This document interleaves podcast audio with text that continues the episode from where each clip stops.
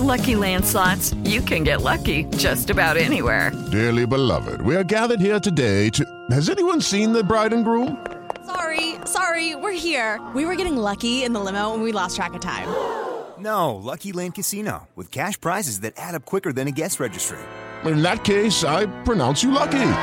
Play for free at LuckyLandSlots.com. Daily bonuses are waiting. No purchase necessary. Void were prohibited by law. 18 plus. Terms and conditions apply. See website for details. Ciudadanos informados, informando. Este es el podcast de Iñaki Manero, 88.9 Noticias. Información que sirve. Tráfico y clima cada 15 minutos. Una muerte una muerte, pero no todo el mundo está conforme con el parte forense. Eh, y aquí se va armando la historia, pero se va armando la historia eh, con eh, pues una, una muerta, una persona que falleció, una muerta significativa para el proceso cultural que estaba pasando en México en esa época. Estamos hablando de una fotógrafa italiana, modelo, además, intelectual, eh, que se llevaba desde luego con, con, la crema innata de este movimiento feminista de los años 30, de los años 20, 30, 40 en México. Eh, la Frida Kahlo, la Antonieta Rivas Mercado, un poquito antes, todo, este movimiento por revolucionario.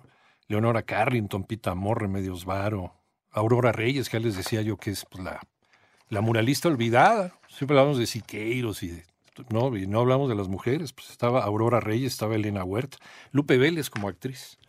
Esto se llama Fuego que no muere y es un, es un misterio, es un misterio basado en parte de la historia de Claudia Marcuchetti Pascoli. ¿Y quién mejor para llevarnos de la mano, como siempre, que la doctora Tamara Trotner, nuestra Witchy Woman, escritora, maestra en apreciación y creación literaria y doctora en investigación y creación literaria? ¿Cómo estás, Tamara? Muy bien, Iñaki, muy, muy bien. Aquí feliz de platicarles de este novelón eh, de Claudia Marcuchetti, porque la verdad es que me lo van a agradecer muchísimo. Fuego que no muere es de veras una novela, es una novela, ¿sabes, Iñaki? Es una novela, como tú bien dices, histórica, es erótica, habla de todas las pasiones humanas. Eh, es una novela que tardó 10 años en hacer. Eh, nos cuenta ella misma en sus entrevistas que leyó más de 100 libros, entonces tiene una sólida investigación y habla de estos personajes que son apasionantes. Iñaki es una gran novela. Como dicen en mi pueblo, pues tienen los pelos de la burra en la mano, ¿no? Para poder afirmar cosas, ¿no? Y, habla sobre la muerte de Tina Modotti. Y sí, yo no sabía, ¿eh? Vamos, yo de Tina Modotti conozco, sí, pero, pero no sabía que también su muerte estuvo ahí este, con, con algunos asegúnes, ¿no?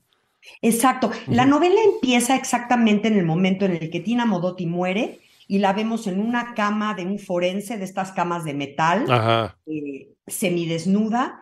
Entra un muchachito joven, Armando Zárate, que este es un personaje de ficción, que es un jovencito que quiere ser fotógrafo, ve que ella es, Tina Modotti, que ahorita les vamos a platicar más de este mujerón, sí. y se obsesiona con ella. Entonces la novela está contada en dos partes. Una es toda la historia de Armando Zárate investigando, porque si Tina Modotti de repente muere muy joven en un taxi, eh, camino a su casa y nadie sabe qué sucedió.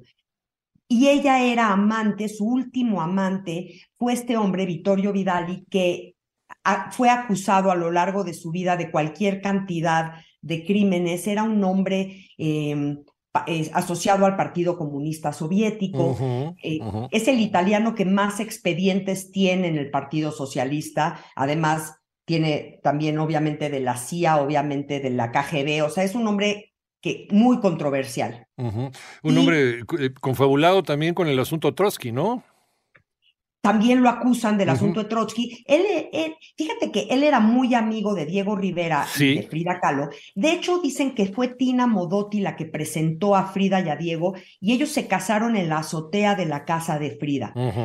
Luego también se dice que Tina fue amante tanto de Frida como de Diego. Es cierto. En algún momento de su vida. Eh, luego también fue amante de Edward Weston, que es este gran fotógrafo que fue el que le enseñó cómo ser una maravillosa fotógrafa y acabó superando al maestro porque es una fotógrafa espectacular. Fuego que no muere de Claudia Marcuchetti, parte de una investigación eh, histórica exhaustiva sobre la vida de Tina Modotti, está extraordinario modelo eh, revolucionaria. Dentro del, feminismo, fotógrafa sobre todo, muy amiga de, de, Frida Kahlo, de Diego Rivera, de la intelectualidad de la, de la época, de estas, de estas mujeres que le daban esta esperanza a México dentro de este, estos años 30, sobre todo los años 30 en México, que fueron prodigiosos en, en eh, la cultura, en la exaltación de, la, de los valores culturales de México. Y ya después ya se fue, fue permeando otro tipo de cosas, pero bueno, ahí está como, como esta investigación histórica en donde entra un género apasionante como es la novela negra. Y nos está llevando de la mano la doctora Tamara Trotner, escritora, maestra en apreciación y creación literaria y doctora en investigación y creación literaria. Gracias, Iñaki. Pues es exacto como lo dices. Fíjate que me parece uno de los más grandes aciertos de esta novela, aunque tiene muchos, esta mezcla de novela negra, novela policíaca, donde nos mantiene al filo del asiento leyendo, y de repente nos vamos a una novela histórica excelentemente bien investigada y esta mezcla que no la he visto yo en muchos textos, me parece extraordinaria, Iñaki, porque realmente te vas metiendo en la historia de la historia y te vas metiendo en la historia de los personajes, ¿no? Eh, es además una novela que yo creo que es una denuncia muy necesaria para este movimiento, el movimiento estalinista, que encarnó tanta esperanza y que terminó como una opresión que costó la vida de millones, en especial de sus creyentes más valiosos. Y Vittorio Vidali era uno de ellos. Vittorio Vidali arriesgó la vida decenas de veces para hacer lo que Stalin decía que se debía de hacer. Como dices, fue acusado también de, de esta confabulación para asesinar a Trotsky, nunca se comprobó, eh, porque bueno, ya sabemos que Diego Rivera y, Frida Kahlo son quienes lo habían recibido en México, ¿no? Este, creo que es hablar de todo este fanatismo y darse cuenta del terrible horror, error que hicieron, eh, que es súper, pues una, una depresión enorme, porque Vittorio Vidali pues tiene la suerte o mala suerte de vivir muchos años más que Tina Moretti. Tina muere muy joven y entonces nunca se da cuenta de este error. Uf, qué, tragedia, ¿no? Que también es una especie de tragedia shakespeariana. Ahora, otro, otro de los confabulados que me estaba acordando del asesinato de Trotsky era David Alfaro Siqueiros, que también estaba casado con las ideas de, de, de Stalin. Stalin que efectivamente se ha convertido, sí, se habla mucho de Hitler y sí, Hitler tiene, tiene, tiene toda la toda, toda la culpa del, del, asesinato masivo de seres humanos inocentes, pero Stalin mató al doble o el triple, ¿no? Porque Stalin, en la medida en que estaba en el poder, porque estuvo mucho más tiempo en el poder que Hitler, se iba volviendo loco y empezaba a matar a su círculo cada vez más interno y más interno. Ya no confiaba en absolutamente nadie, ¿no? Y, empezaba a mandar a los gulags y, sobre todo a las personas que en algún momento les había servido, los mandaba al exilio. Y cuando seguía avanzando su enfermedad, su locura, eh, a ver, ¿quién está en el exilio? Este cuate, ah, León Trotsky, sí, mándalo matar, ¿no? Así, todo el mundo, todo el mundo vivía con miedo de ese hombre.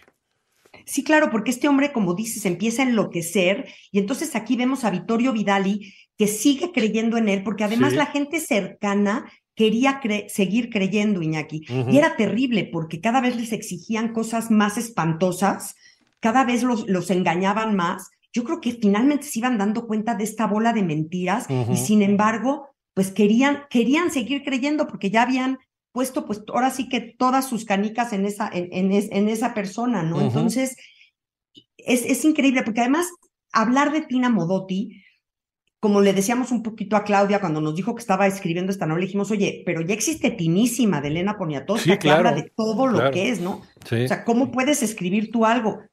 Y justo esta novela empieza donde acaba la de la de eh, Elena Poniatowska. Entonces, ese es otra, otro gran acierto. Sí, también Elena escribió eh, Leonora, ¿no? una novela también sobre la historia de, Leonora Carrington. También se ocupó mucho por estas mujeres de, esta época. Esta época yo digo que es una de las épocas más luminosas dentro de la intelectualidad del feminismo en México. Claro, y, aunque Tina nunca se consideró feminista, era una mujer muy libre, era una mujer muy luchadora, era una mujer que realmente era incansable en luchar por la igualdad. Fue enfermera cuando, en la Guerra Civil Española, eh, fue agente del comité, o sea, ella siempre estaba buscando algo más porque esta pasión que la quemaba y finalmente el nombre de esta novela, Fuego que no muere, es la última frase, digamos, del poema que le escribió Neruda cuando muere, ¿no? Eh, dice, Tina ha muerto, fue el poema, y es el último renglón es porque el fuego no muere. Y es precisamente esta mujer, Tina Modotti, que era fuego, era fuego y fuego que no muere. Y Claudia Marcuchetti, la escritora, es otro fuego que yo creo que no va a morir tampoco porque, porque son estas mujeres que realmente todo lo que tocan lo incendian con pasión. Eh, ¿Lo presentó en la, la FIL de Guadalajara, la novela? Lo presentó en la FIL de Guadalajara con mucho éxito, eh, muy aplaudida, muy vendida. Yo creo que ya se acabó la primera edición, así que pues vamos por la segunda. Eh, pues para los que quieran eh, leer una, una, buena novela, una buena investigación histórica, porque sí hay novelas históricas donde les empieza a fallar y donde empiezan a, eh, de repente se equivocan en, en épocas ¿no? históricas, meten un personaje por otro, este, ponen a un cardenal donde debe haber un obispo, ¿no? Eso es una mala investigación histórica, pero una investigación acuciosa, una investigación respetuosa por la historia, como esta de, de Claudia Marcuchetti, puede satisfacer a quienes les gusta la historia y también a quienes les gusta este género, este género literario apasionante como es la novela, la novela policíaca o la novela negra también llamada, Tamara. Exactamente. Mira, siempre decimos que estamos haciendo la recomendación para el fin de semana. Este es un libro bastante grande. Ah, entonces me van a decir, ¿cómo crees que para el fin de semana? Les prometo que me lo leí casi en un fin de semana. No lo puedes soltar. Es, es una gran novela. Ay, sí, cuando no se te cae, quiere decir que es un librazo. Y, como siempre, si lo recomienda la doctora Tamara Trotner, pues es realidad. Tamara, escritora, maestra en apreciación y creación literaria y doctora en investigación y creación literaria. Como siempre, muchísimas gracias. Te queremos mucho. Un abrazo muy fuerte. Muchas gracias. Gracias a la doctora Tamara Trotner, que la pueden encontrar también en redes sociales y siempre contesta.